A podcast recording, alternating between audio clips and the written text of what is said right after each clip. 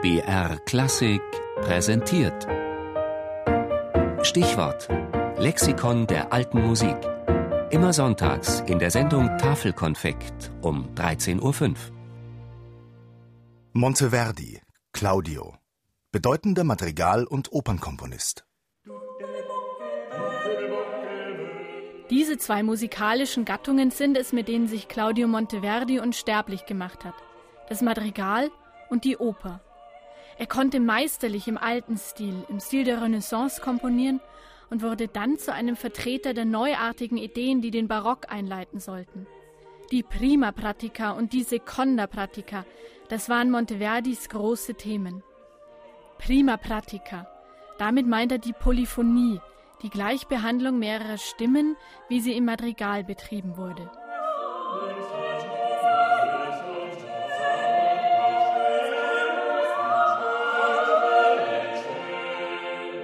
Seconda Pratica. Dieser Begriff bezeichnet die Beschränkung auf meist nur eine Solostimme, die vom Generalbass begleitet wird. Was zur Folge hat, dass ein gesungener Text wesentlich besser zu verstehen ist als bisher. Claudio Monteverdi bewegte sich in beiden Praktiken, und das nicht nur als Komponist, sondern auch als Musiktheoretiker. Er plante sogar ein Lehrwerk über die Seconda Pratica zu schreiben. Der Titel des Buches wird folgendermaßen lauten: Die Melodie oder die zweite musikalische Praxis. Das zweite verstehe ich im Blick auf die moderne Praxis, das erste im Blick auf die alte Praxis. Ich rede mir ein, dass dieses Buch der Welt nicht unwillkommen sein wird. Dieses Buch hat er begonnen, aber vermutlich nie vollendet. Teile aus seinen Aufzeichnungen hat er aber in das Vorwort zu seinem achten Madrigalbuch übernommen. Claudio Monteverdi Geboren 1567 in Cremona, gestorben 1643 in Venedig. Seine ersten gut 20 Dienstjahre verbringt er in Mantua, wo er zunächst als Violaspieler angestellt wird und das, nachdem er bereits sein zweites Madrigalbuch veröffentlicht hat. In Mantua ist Monteverdi nicht immer zufrieden mit den Arbeitsbedingungen.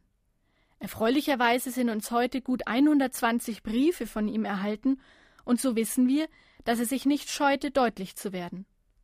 Im Jahr 1608, da erholt er sich gerade in Cremona von einer Krankheit, erreicht ihn die Nachricht, er solle schnellstens wieder an den Hof nach Mantua zurückkehren. Sehr geehrter Signor, wenn er es befiehlt, dass ich komme und mich erneut mit anstrengender Arbeit abmühe, so versichere ich euch, dass mein Leben dann, wenn ich mich von der anstrengenden Arbeit an der Theatermusik nicht ausruhe, sicherlich kurz sein wird, weil ich mir als Folge der vergangenen Überanstrengung ein Kopfleiden zugezogen habe und einen heftigen Juckreiz um die Taille. Lange wird Monteverdi nicht mehr in Mantua verweilen. 1613 wird er zum Maestro di Cappella della Chiesa di San Marco in Venedig ernannt, wo er bis zu seinem Lebensende bleiben wird. Dort entstehen auch die letzten seiner Opern, von denen nur drei ganz erhalten sind und heute noch aufgeführt werden können.